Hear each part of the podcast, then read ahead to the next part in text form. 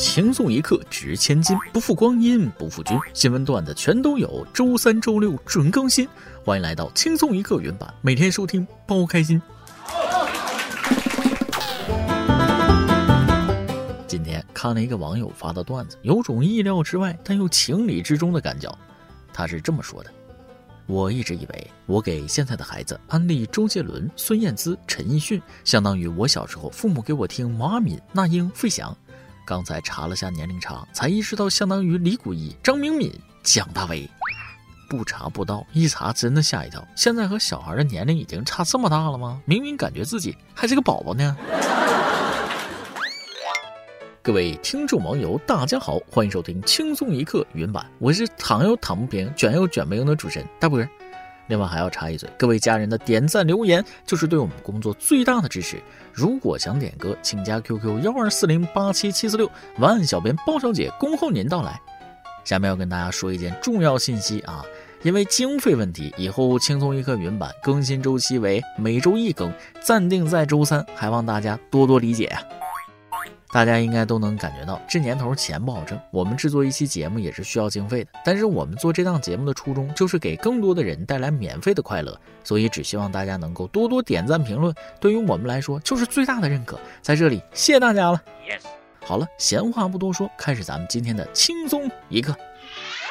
话说，湖南长沙刘女士前往同事黎先生家的果园摘梨，因未提前打招呼，当天黎先生不在，黎先生的妻子黄女士便按照刘女士要求，只打了几个梨。就在摘梨的时候，却发生了一件意想不到的事儿：刘女士捡起梨后，突然被一个掉落的梨砸中左眼眶。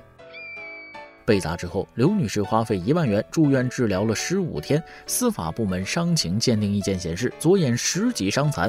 刘女士找黎先生协商赔偿无果，她将黎先生告上法院，索赔十三万。法院审理认为，黎先生妻子黄女士应刘女士请求将自家梨树上的梨子打落并赠予的行为系无偿的好意施惠行为，体现了当地邻里和睦、友善诚信的良好民风，遂驳回诉求。刘女士索赔失败。这是吃了饭还要砸锅，纯属猪八戒摔跟头倒打一耙。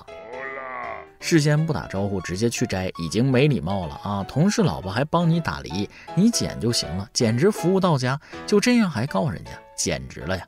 恶人先告状，无礼又失德。当初一个苹果落地砸到了牛顿，成就了一段传奇；现在一个梨子落地砸到某人，成就了一段笑话。非要怪，那是不是还得怪地球引力啊？果然脸够大，不然也砸不到眼眶啊！再说了，咋不去告梨呢？明显就是想占梨的便宜，结果梨树不答应，还打了他。然后他厚着脸皮去反告朋友，这种人隔着十米看到都要绕道走啊！这我只能说一句，法院驳回的好啊！这种善举如果也被判罚赔偿，以后什么友善的东西都不要做了。就好比说，你给别人送好吃的，结果那人噎着了，惹出点什么问题，回头还会告你，让人多寒心。所以说，林子大了，啥鸟都有，只有你想不到，没有人家做不到啊！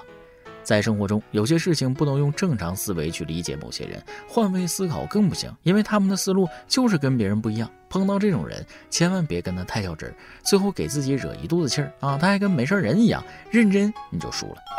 俗话说得好，人心不足蛇吞象，贪心不足吃月亮。一个人如果老想占别人便宜，那心眼可真是大大的坏了。生活中凡事见好就收，道理都懂啊，但实际碰到了天降横财，你碰着你也骂。近日，江苏苏州田先生发现工厂仓库被盗，丢失了一个手机、几条香烟和一箱茅台酒，价值约一万两千元。然而，厂区和公共区域监控都无法确认作案人。这时候，田先生柯南附体，突发奇想，借手机向被盗手机发短信，称要还上之前欠的三十万元，向对方索要账户信息。没想到，对方真的发来了一个银行账户。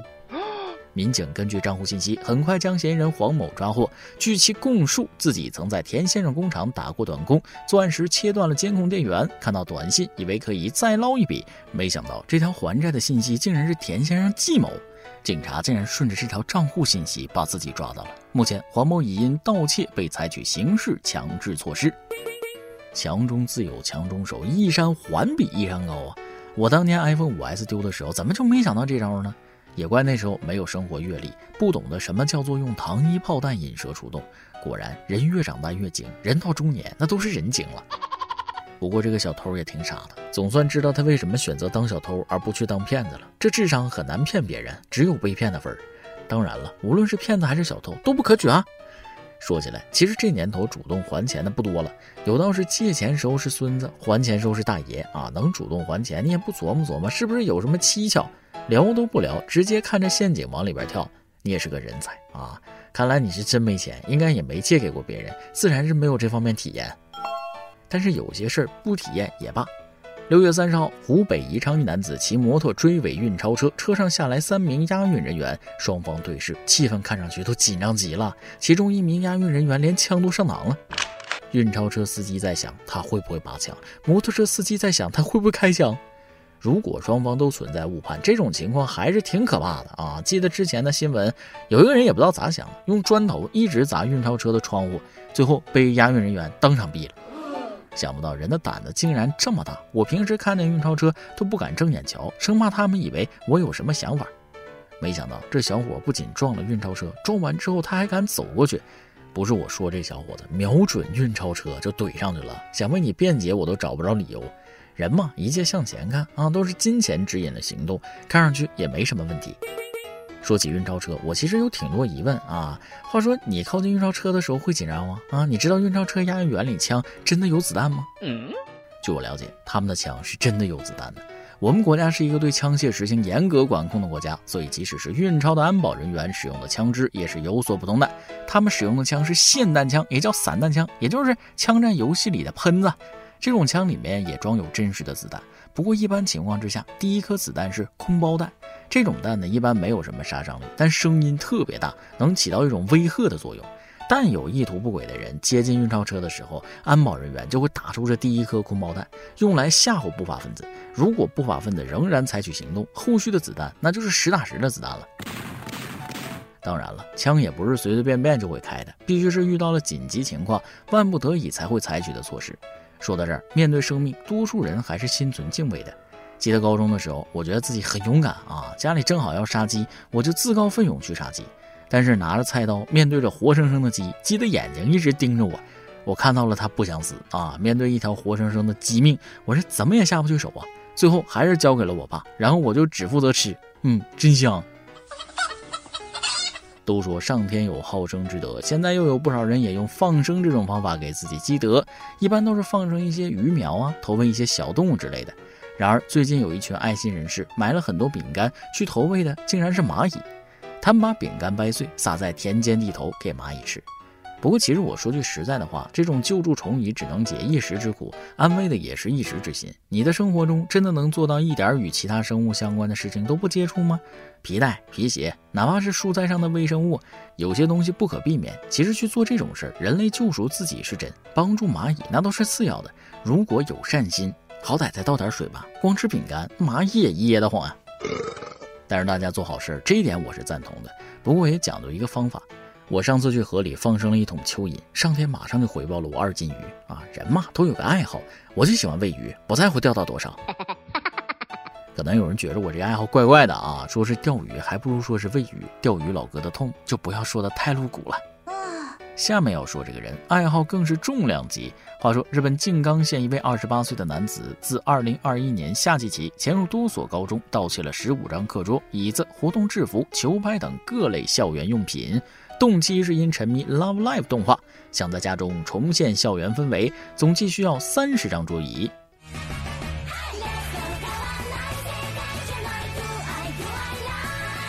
说起这个动漫，也叫《Love Life》学员偶像计划，大概讲的就是几个女高中生为了不让学校倒闭，站出来组成了偶像团体，走向人生巅峰的故事。二次元圈里可以说是无人不知，无人不晓，确实好看，我有过一定了解。人家小日子过得不错的日本人搞动漫这一套不服不行，确实整挺好。言归正传，当被问及学校用品不是可以买到吗？他回应称，用学校里实际使用的物品能产生更鲜活的想象，买来的没那味儿。最终，男子被判处有期徒刑两年，缓刑四年之刑。行吧，既然连课桌椅都喜欢原味的，那直接向学校买二手的不行吗？为什么要偷？抠搜就抠搜，找什么理由啊？咋不偷一个班主任呢？都不好意思揭穿你是不是有什么偷窃的癖好？作为一个成年人，我们都要为自己的热爱买单。你可以为爱好发电，但是不可以让别人为你的爱好发电吧？这件事也说明了，就这个人的家还是蛮大的啊，可以放这么多东西。但也从侧面说明了，他也许根本不差钱啊。但是不管怎么说，偷就是偷，就是因为有你这种人，二次元群体才会被误会。好了，今天的新闻部分就先到这里，下面是咱们的段子时间。再来几段，先给大家来一首摆烂的诗。摆烂一念起，顿觉天地宽。世上无难事，只要不登攀。问：怎么理解金钱买不到幸福呢？答：有钱本身就是幸福，所以不需要买。教大家如何在大街上一眼认出两口子啊！好比说一男一女打的吧，两人都坐后排座，那一般不是两口子；一男一女打的，一人坐前面，一人坐后边，一般是两口子。商场里边一男一女，如果男的付钱说。一件裙子两千块钱，真便宜，下次我们还来。一般不是两口子。商场里一男一女，如果女的付钱说，一件裙子一百块钱太贵了，下次说什么也不来了。一般是两口子。一男一女逛街，砰的一声，女的摔倒了。男的说伤着了吗？重不重？赶紧打的到医院拍个片子看一下吧。一般不是两口子。一男一女逛街，砰的一声，女的摔倒了。男的说咋走的路？这么大坑你看不见呐？这是两口子。一首歌的时间，网易云乐网友新月飞鸟将那首歌送给她的老公。你好，包小姐大波，从第一次听每日轻松一刻就爱不释手，从此一期不落的听完，祝节目越办越好。今天我想点一首 Ed Sheeran 的 Perfect 送给快过生日的我老公。我们相识于二零一九年的秋天，你为我唱了这首 Perfect，清脆的歌声让我沉浸在这美好意境中。国庆节，你为我介绍了飞过天安门的每一架飞机，我望向你眼里满是崇拜。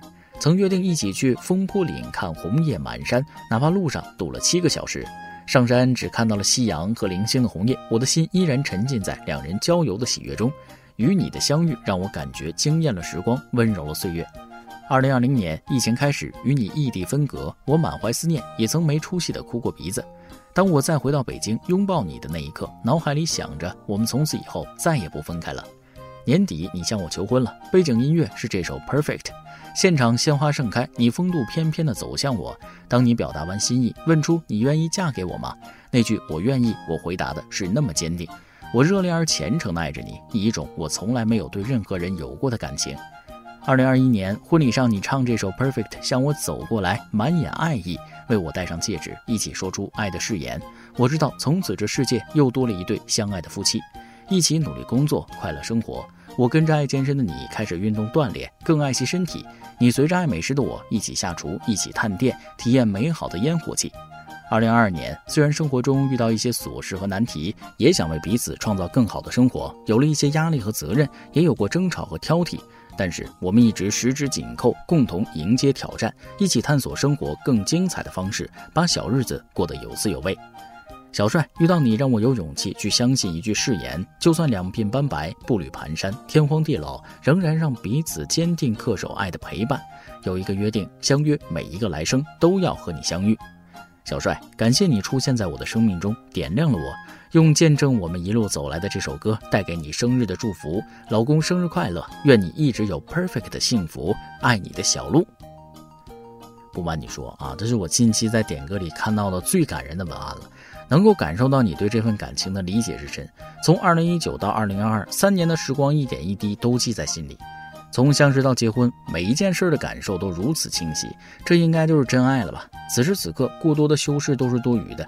祝你的小帅生日快乐，也祝你们夫妻二人能够白头偕老，恪守爱的陪伴。这首歌就送给你们，祝你们一生幸福。以上就是今天的网易轻松一刻。有电台主播向当地原汁原味的方言播轻松一刻，并在网易和地方电台同步播出吗？请联系每日轻松一刻工作室，将您的简介和录小样发送至 i love 曲艺 at 幺六三点 com。老规矩，祝大家都能头发浓密、睡眠良好、情绪稳定、财富自由。我是嘚啵，咱们下期再会，拜拜。I found a love for me. darling, just dive right in. Follow my lead. Well, I found a girl, beautiful and sweet. Well, I never knew you were the someone waiting for me. Cause we were just kids when we fell.